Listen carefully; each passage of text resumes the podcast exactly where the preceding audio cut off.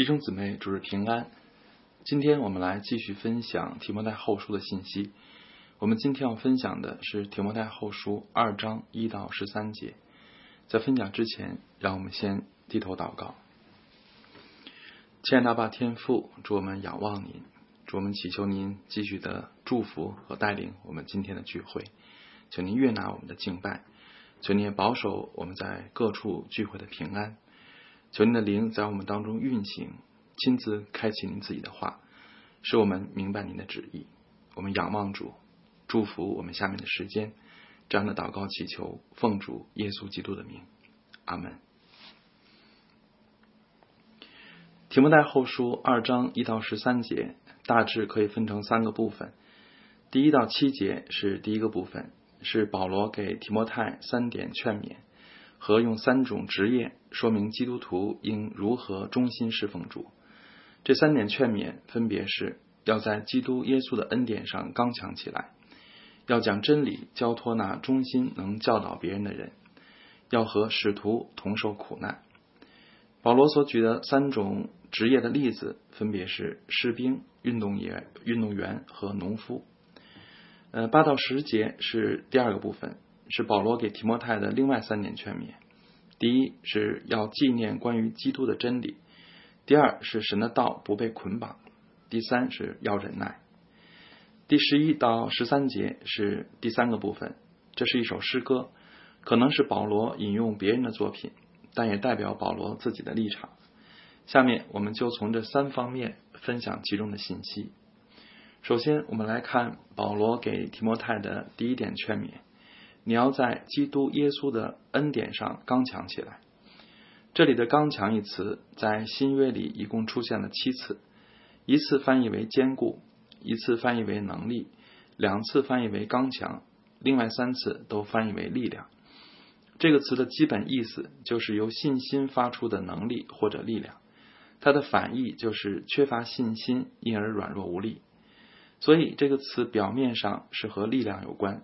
但本质上是和信心有关，因此保罗也在二章一节“刚强”的前面加入了“在基督耶稣的恩典上”这一定语。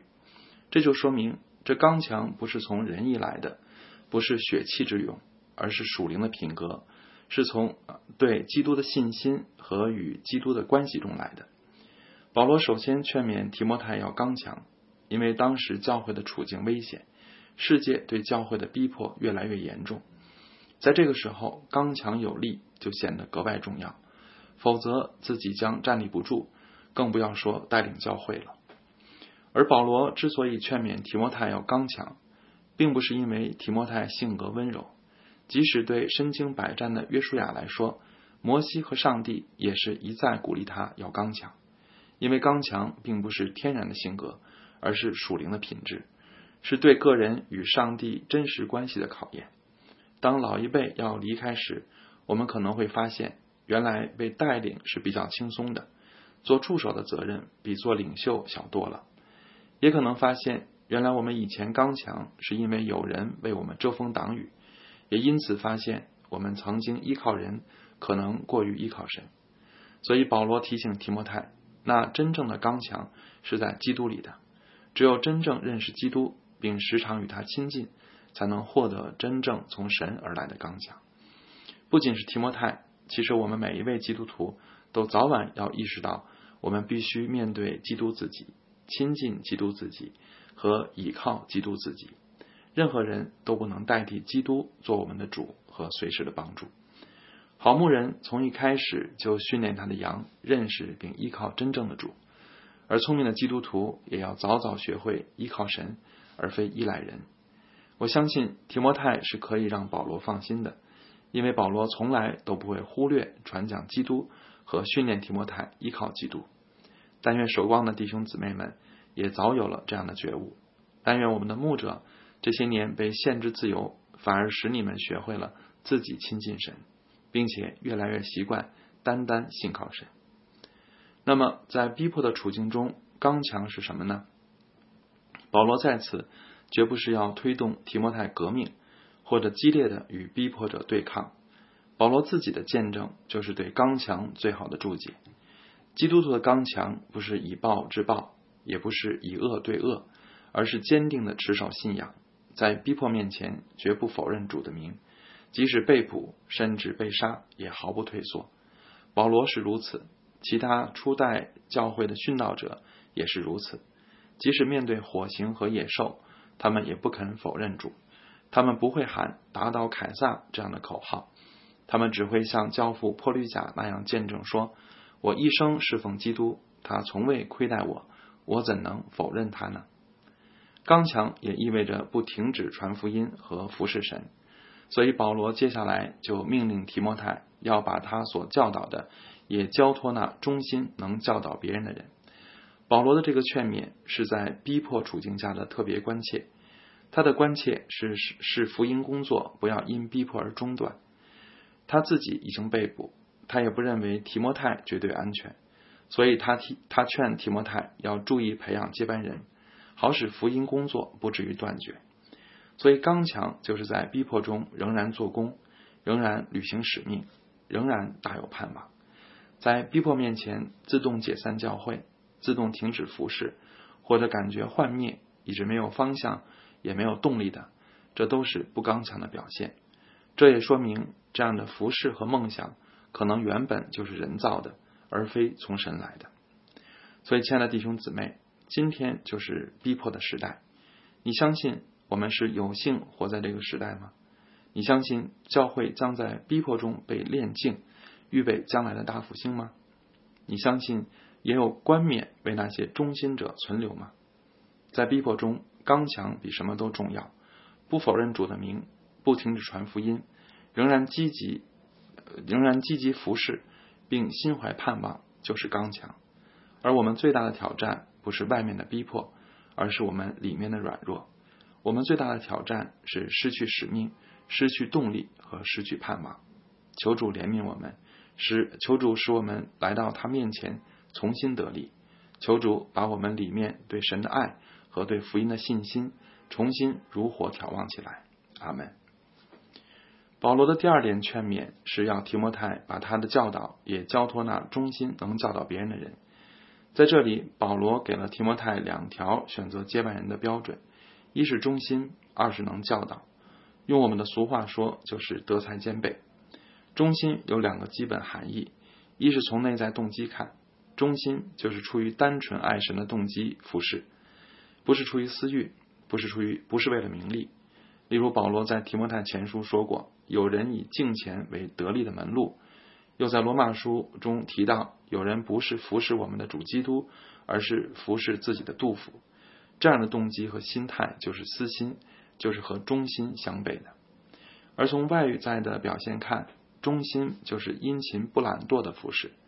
马太福音里两千银子和五千银子的故事，就说明忠心是什么。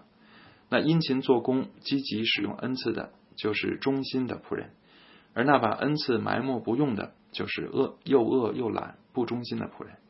所以，亲爱的弟兄姊妹，我们个人从神领受的恩赐不同，但是忠心是主对我们所有人的要求。不论我们有何恩赐，或大或小，我们都当把它发挥出来。懒惰或者逃避我们服侍神的本分，那就是神所不喜悦的了。而能教导是一种恩赐，对牧者来说，有教导的恩赐是必不可少的。正如提摩太前书三章二节规定，长老的条件之一就是善于教导。而对于所有基督徒来说，即使没有教导的恩赐，却也有为福音做见证的责任。因为保罗在二节前半句说。你在许多见证人面前听见我所教训的这句话的意思有两个：一是保罗证明自己曾经殷勤的教导过提摩太，因为他对提摩太的每一次教导都有其他人在场，他们可以为保罗的忠心服侍见证。但是这一句话还有另外一个意思，就是保罗所教导提摩太的真理，都有无数人以他们的生命见证出保罗的教导是真实可信的。所以，从这个意义上说，教导是一些有特别恩赐的人的特别服饰，但是见证却是每一个基督徒的一般责任。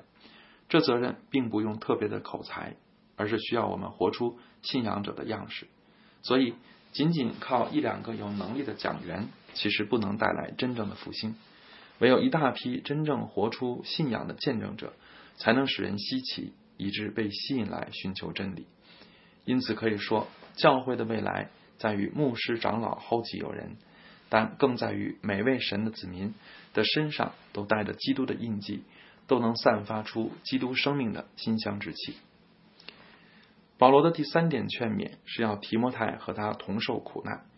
这苦难肯定包括保罗在林啊格林诺后书十一章所说的：“我比他们多受劳苦，多下监牢，受鞭打是过重的，冒死是屡次有的，被犹太人鞭打五次，每次四十减去一下，被棍打了三次，被石头打了一次，遇着船坏三次，一昼一夜在深海里，又屡次行远路，遭江河的危险，盗贼的危险，同族的危险，外邦人的危险。”城里人的危险，旷野的危险，海中的危险，假弟兄的危险，受劳碌，受困苦，多次不得睡，又饥又渴，多次不得食，受寒冷，赤身露体。除了这外面的事，还有为众教会挂心的事，天天压在我身上。这就是保罗的苦难。但是除此之外，苦难的意思还一定包括随时可能失去生命，正如保罗今天的处境。那保罗在上一节劝提摩太培养接班人，这一节又劝提摩太和他同受苦难，说明在保罗看来，提摩太也必要经历他所经历的一切，甚至为主殉道也是并不稀奇的。这就是接下来保罗说“好像基督的精兵”的含义。精兵就意味着上战场，而且越是精兵，越要被派到艰苦危险的战场上，他的前途就意味着战斗。危险甚至牺牲，这是显而易见、毋庸置疑的。今天我们也用“精兵”这个词，但是我们的意思主要是劝大家好好装备，以便传福音的时候更有能力。但是“精兵”的意思其实是要流血牺牲，相信这才符合正在监狱中等待上刑场的保罗的本意。今天我们以为因信仰丢工作、丢住处已经是极大的苦难了。但其实比起真正属灵征战的惨烈，这点代价其实是微不足道的。我们不该忘记，天命牧师被非法剥夺自由已经超过七年了。我们也不该忘记，有两名年轻的中国宣教士去年在巴基斯坦殉道。而据统计，当代殉道者的数字其实远远超过教会历史上的任何时期。这才是属灵征战的真相。所以，亲爱的弟兄姊妹。保罗对属灵征战、对为主受苦、对基督精兵的定义，今天其实依然是真实的。所以他对提摩太的劝勉，对我们来说也绝不是要求太高了。征战从来没有停止，逼迫也不会停止，而且激烈的激烈的程度也不会减弱。除非我们自己逃避征战，否则你会很容易体会到属灵征战的真实和激烈。所以，亲爱的弟兄姊妹。让我们今天真的来面对做基督的精兵这一挑战吧。做基督的精兵，就意味着愿意为主进入危险，愿意为信仰坐牢，甚至愿意为主舍命。这就是保罗对提摩太的劝勉。我们也愿意接受这挑战吗？我知道这很难。这种为信仰摆上的程度，可能是我们从来没有想过的。但这确实是任何时代的基督徒都无法否认。或者回避的问题，但愿有一天我们都能面对这样的呼召，回答主说：“主啊，我愿意。”接下来，保罗使用了士兵、运动员和农夫这三种常见的职业，来说明基督徒如何向主尽忠。首先，这三个例子具有一些共同点：第一，这三种职业都需要勤奋刻苦，士兵和运动员离不开艰苦的训练。农夫也要吃苦耐劳，才能指望收成。其次，这三种人都渴望获得成就：士兵渴望长官的赞赏，运动员渴望奖杯，农夫渴望丰收。而这两方面，努力和渴望赏赐，也是忠心基督徒的必备素质。服侍上帝不是可以懒洋洋的，忠心的基督徒应当积极行动，应当刻苦努力。而渴望赏赐，也是基督徒的正常心态。这其实也是基督徒服侍的动力。渴望赏赐其实没有错，只不过基督徒渴望的是主的喜悦，是属灵的冠冕，是天上的财宝。主没有教导我们说要无欲无求，而是教导我们要积攒财宝在天上。所以，亲爱的弟兄姊妹，我们如果对主不够忠心，可能问题就出在这两个方面：或者懒惰，或者没有属灵的渴望。求主开我们的心眼，使我们真羡慕属天的价值，并愿主的灵感动我们，使我们脱离懒散、无所事事的状态，而能认定标杆，并且蛮有动力的向他直跑。除了以上的共同点，这三个比喻也有一些特别之处。第四节说，当兵的不讲事物缠身，这是突出神的仆人应当专注，不被分心。士兵要住在军营接受训练，自由和娱乐的时间都有严格的限制，这样才能成为精兵。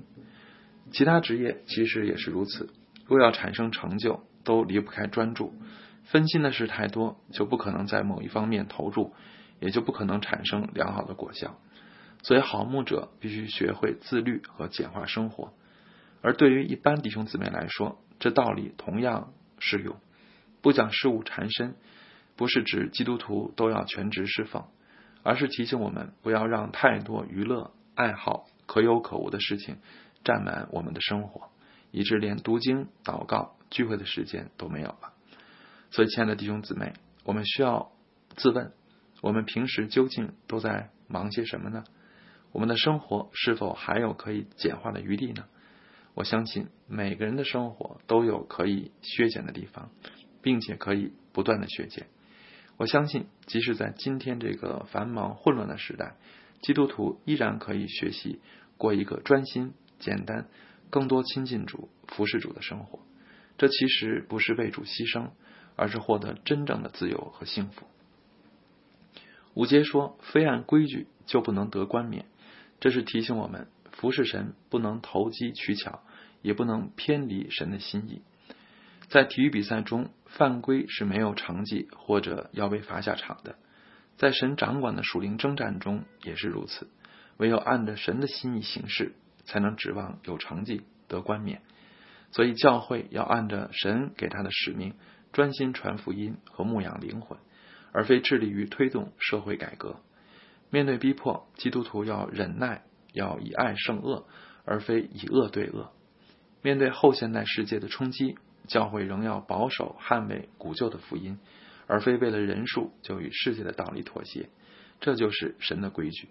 虽然世人总是为了赢想方设法的犯规，但是基督徒却要老老实实的守规矩，这才显出我们渴望的冠冕与世人不同。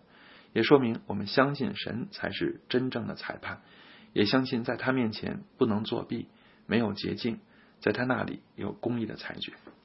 此外，运动员的比喻有一点与我们基督徒不同，那就是在运动场上只有一个冠军，但是在神那里却为我们每一位都预备了荣耀的冠冕。愿我们都羡慕属天的赏赐，并且快跑追求那荣耀的冠冕。接下来，我们来思想啊这一段的第二个部分，就是第八到第十节。第八到第十节是保罗给提摩太的另一段劝勉。这一段的重点是劝提摩太要持守纯正的福音，并且相信真理必然得胜。八节说：“你要纪念耶稣基督乃是大卫的后裔，他从死里复活，正合乎我所传的福音。纪念就是记住，不忘记。”也可引申为不动摇的意思。那么保罗要提摩太记住什么？坚定不动摇的持守什么呢？就是耶稣基督乃是大卫的后裔，他从死里复活。大卫的后裔代表弥赛亚，而从死里复活就显出基督教与犹太教的弥赛亚观念不同。我们相信弥赛亚是以死亡的方式实行拯救，并以复活的方式证明自己的身份和工作。保罗在此肯定，这就是他所传的福音。他在罗马书一章中也说，这福音是神从前借众先知在圣经中所应许的。论到他儿子我主耶稣基督，按肉体说是从大卫后裔生的；按圣善的灵说，因从死里复活，以大能显明是神的儿子。所以按照保罗的总结，福音就是十字架与复活的世界，基督就是死而复活的那一位。所以否定十字架或者否定复活，就是改变福音，就是离奇真道。在保罗的时代，质疑这两方面的声音其实已经出现。保罗在哥林多前书十五章说：“怎么在你们中间有人说没有死人复活的事呢？”在下一次我们要分享的经文当中，就是提摩太后书二章十八节也说：“有人偏离了真道，说复活的事已过，就败坏好些人的信心。”可见，针对复活的质疑，在保罗时代已经广泛存在。而就今天这个讲科学的时代来说，对复活的怀疑更是福音面对的主要挑战。我曾在教会受洗陪谈中发现，难以相信复活的人其实不在少数。有人自以为真诚的喜欢教会，也愿意受洗，但就是不能接受死人复活的道理。那么这时教会应当如何处理呢？是先给他们施洗，再等他们慢慢相信复活吗？还是先承认他们是基督徒，尽管他们还不相信复活？这就是今天教会面对的真实的压力。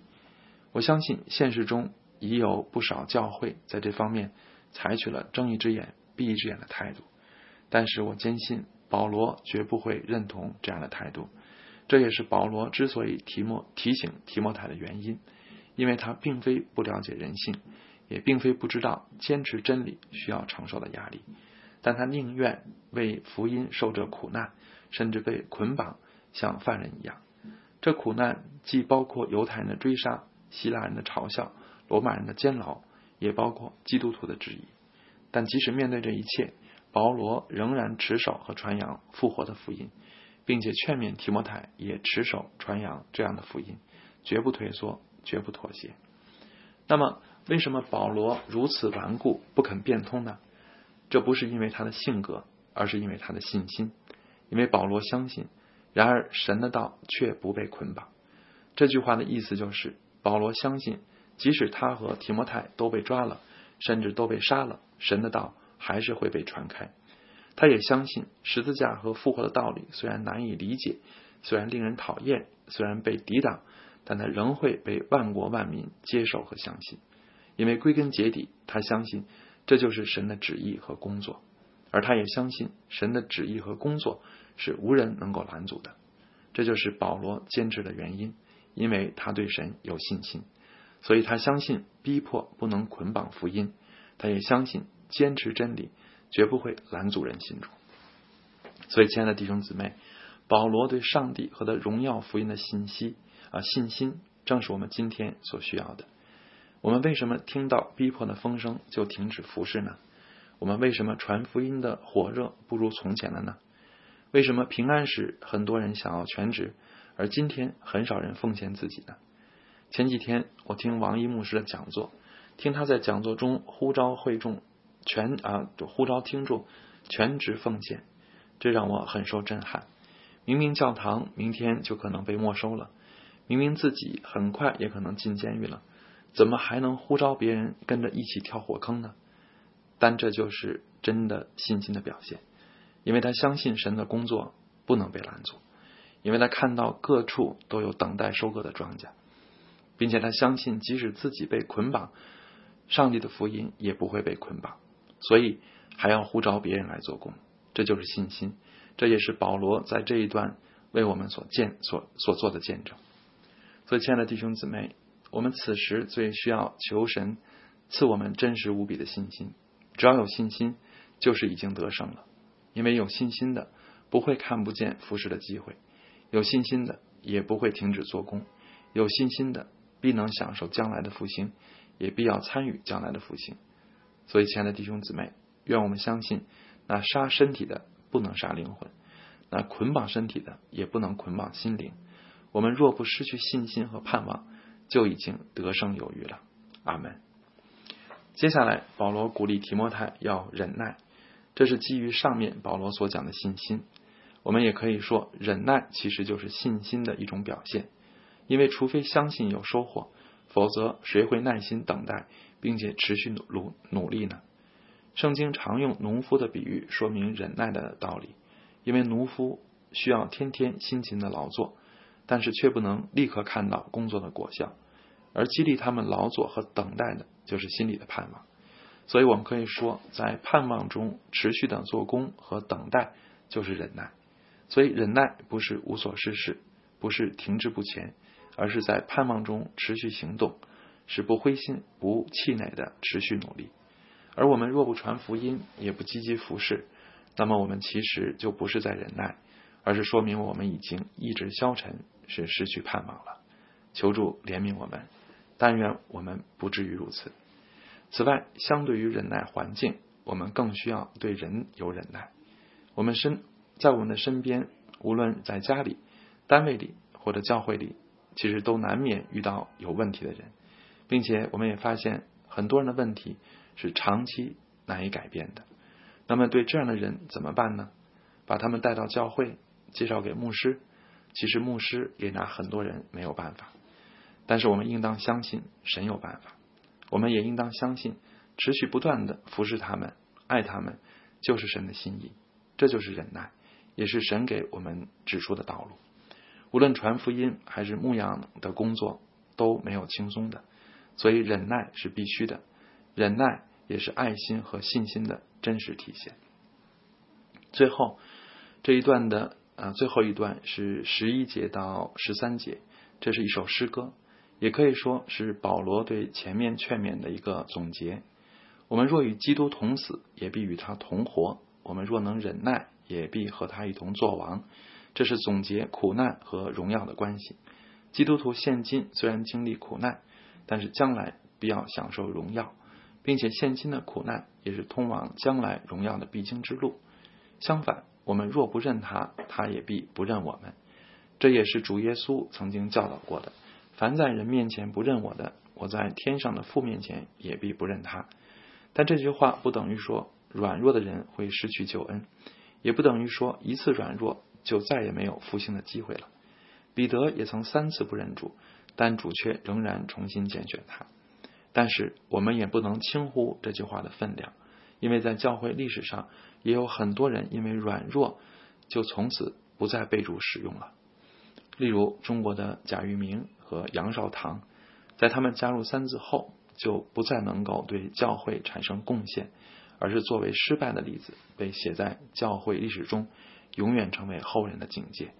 对一个基督徒来说，我相信如此被上帝使用，无疑是可悲和可怜的。所以，当我们今天也可能面对签字、写保证书和教会划清界限，或者否认信仰这样的考验时，不要以为是小事，不要以为签字只是应付人。其实这一行动同样看在上帝、天使和魔鬼的眼中。难道我们真的以为上帝看到我们在保证书上签字不会伤心？天使看见不会叹息？魔鬼看见不会高兴吗？求主坚固我们的心，在考验面前不至于失败。最后，保罗说：“我们纵然失信，他仍是可信的。”因为他不能背护自己，这就和第九节“然而神的道却不被捆绑”相呼应。让我们再次把信心放在神的身上。第九节的意思是，我们的身体被捆绑，不能影响神得胜；第十三节的意思是，我们的心灵软弱，也不能影响神的得胜。所以，谁或者什么能够拦阻神的旨意和得胜呢？没有，一样也没有。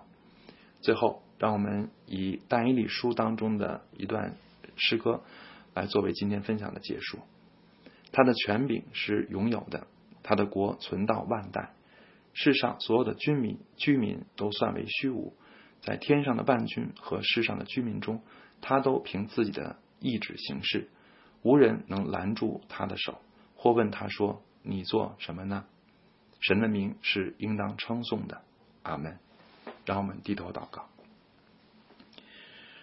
亲爱的吧，天父，祝我们仰望你，我们切切的向您祈求，求您在这啊，真的是逼迫啊，已经来临啊，可能很快啊，就要摆在我们每个人的面前啊，要考验我们每个人的信心、良心的时候，我们求您来帮助我们，求您使我们刚强，求您使我们不胆怯，求您成为我们里面的力量，来支持我们，来帮助我们。胜过这一场的逼迫和考验。我们求主使我们预备好心，当我们被面对考验的时候，我们能够以温柔和爱来回答个人。求您使我们在仇敌面前啊，为您做美好的见证，不以恶报恶，反而是能够以善胜恶。我们求主赐给我们信心，求主使我们相信您始终在掌管，求主使我们相信福音的大能，求主使我们相信万民得救啊，使万民得救是上帝的旨意，并且你的旨意绝不落空。也愿主感动我们的心。使我们继续火热的服侍，也求主将得救的人加给你的教会，使我们因此就更知道您的工作从没有停止，您的荣耀从没有离开。我们仰望主，听我们的祷告，这样的祈求奉主耶稣基督的名，阿门。